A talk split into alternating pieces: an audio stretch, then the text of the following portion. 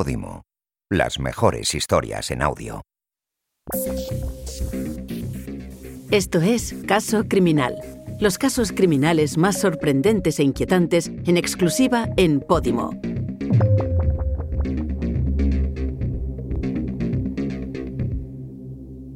Estás escuchando El caso Nevenka.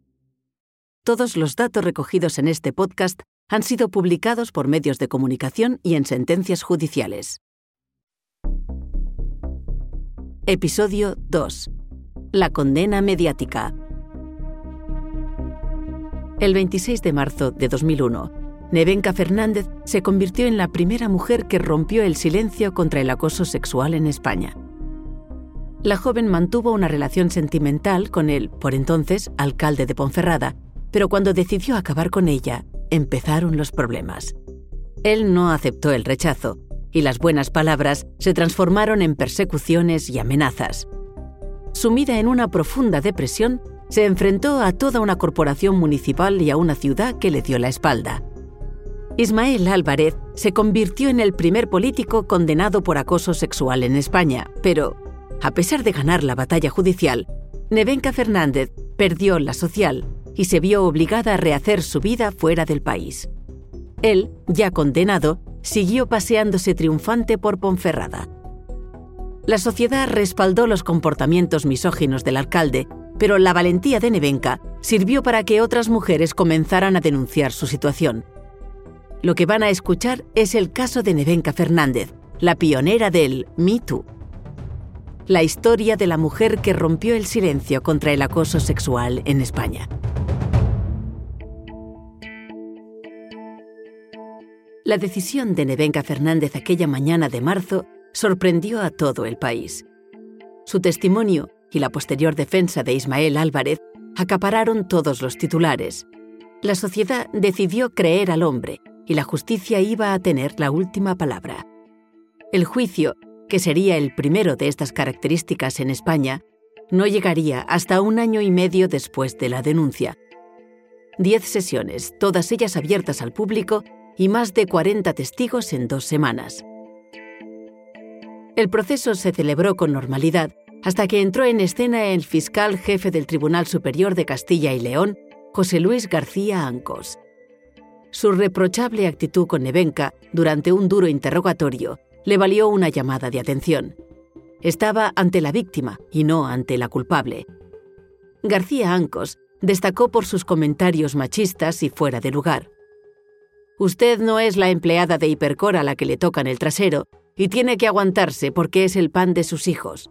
Podría haber dejado su trabajo, le dijo a Nevenka en pleno juicio.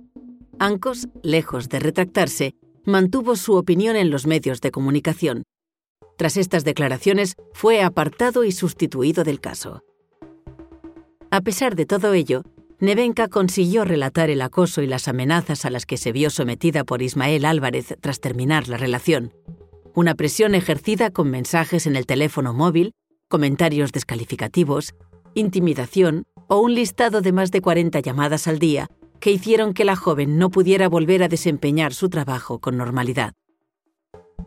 Sus compañeros del ayuntamiento, aquellos que decidieron negarle el saludo tras la ruptura con Ismael, calificaron a Nevenka en el juicio como la niña bonita del partido y afirmaron desconocer la existencia de episodios de acoso. Para ellos lo de Nevenka era teatro. Ninguno le llevó la contraria a su jefe. Por su parte, Ismael Álvarez negó en todo momento las acusaciones de Nevenka. Incluso llegó a decir que era él la verdadera víctima del acoso unas declaraciones que se encargaron de desmontar los profesionales sanitarios en el último episodio del juicio. El cuadro de síntomas que presentaba Nevenka correspondía al de una víctima de acoso sexual. No apreciaron síntomas de fabulación y sí deseos de terminar con aquella situación. De nada le valió a Ismael Álvarez usar la política a su favor, enviando miles de panfletos cuando Nevenka se ausentó de la vida pública. Panfletos que buscaban desacreditar a la joven diciendo que estaba desintoxicándose de las drogas o que había entrado en una secta. A pesar de ello, Ismael Álvarez se convirtió en el primer político español en ser condenado por acoso sexual.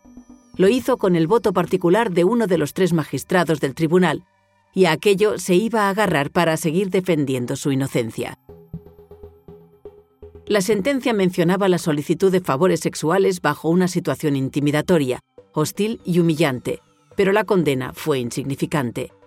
El juez obligó al alcalde de Ponferrada a indemnizar a la joven con 12.000 euros y a pagar una multa de poco más de 6.000, algo que no se correspondía con las secuelas que dejó en la ex concejala. Más de un año después de la convocatoria a los periodistas en el Hotel Temple, Nevenka hizo la llamada que nunca pensó que llegaría. Mamá, hemos ganado. Ismael Álvarez, con una condena judicial, siguió negando los hechos. Lo hacía rodeado del resto de concejales que cerraron filas en torno a su alcalde y consideraron a Nevenka como una traidora. A regañadientes, el alcalde anunció la dimisión de todos sus cargos, pero comunicó que iba a recurrir la sentencia. Soy inocente, lo diga el juez o cien mil jueces. Y es que apoyos no le faltaron. Incluso la esposa del por entonces presidente del gobierno, Ana Botella, elogió su decisión. Nevenka volvió a Madrid para poder pasar página de un oscuro capítulo, pero fue en la capital donde su vida se convirtió en un infierno fue localizada y llegó a recibir varias amenazas anónimas advirtiéndola.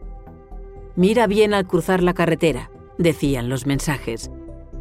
Uno de esos días sonó el teléfono de casa.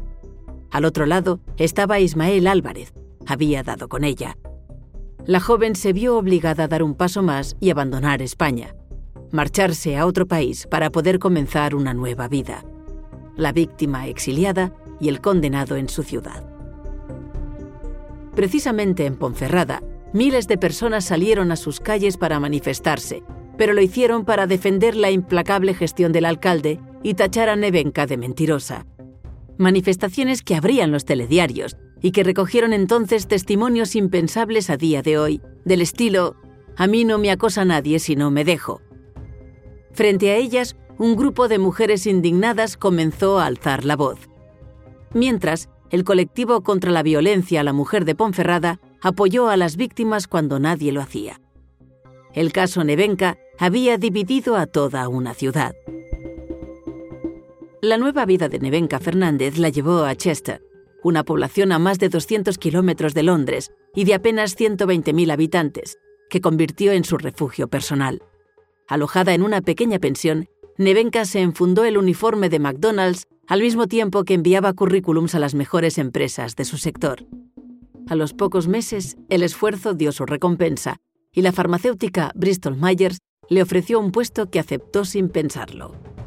Aquel fue el primer día del resto de su vida.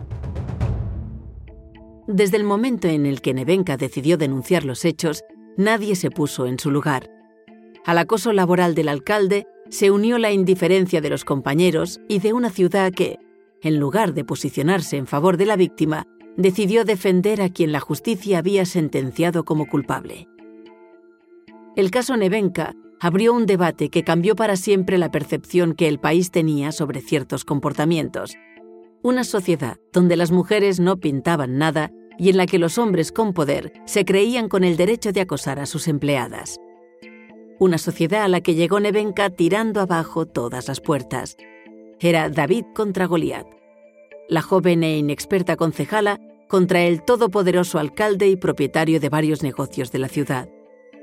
El caso Nevenka Fernández fue el origen de lo que hoy conocemos como la lucha feminista. El mundo estaba comenzando a cambiar y las mujeres no estaban solas. Nevenka Fernández llegó para quedarse.